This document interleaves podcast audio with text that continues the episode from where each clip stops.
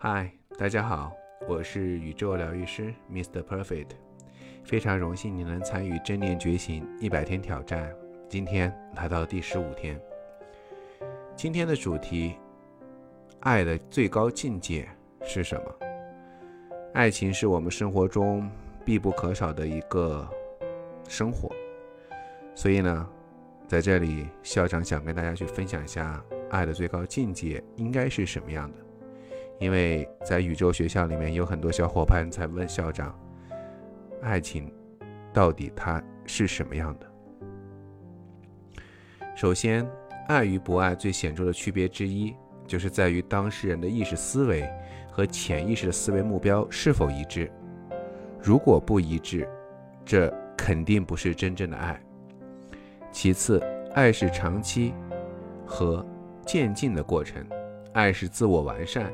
意味着心智不断的成熟，爱能够帮助他人的进步，也会使我们自己变得更加的成熟。换言之，我们付出爱的努力，不仅能让他人的心智成熟，同样自己也能得到获益。第三，真正意义上的爱，既是爱自己，也是爱他人。爱可以使自我和他人感觉到进步。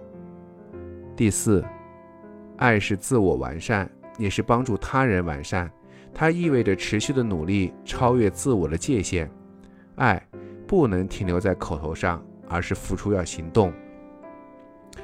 真正的爱能够使人发生改变，在本质上是一种自我扩张，而非纯粹的自我牺牲。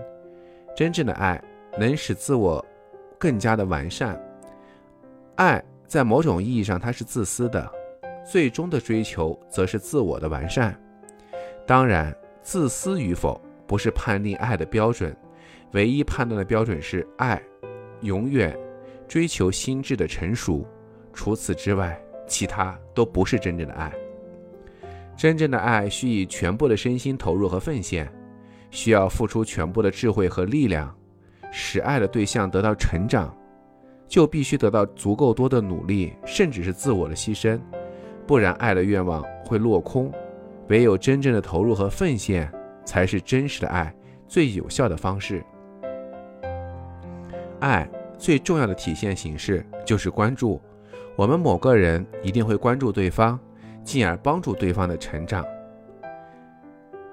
就单纯的爱情而言，校长只说八个字：只要你要，只要我有。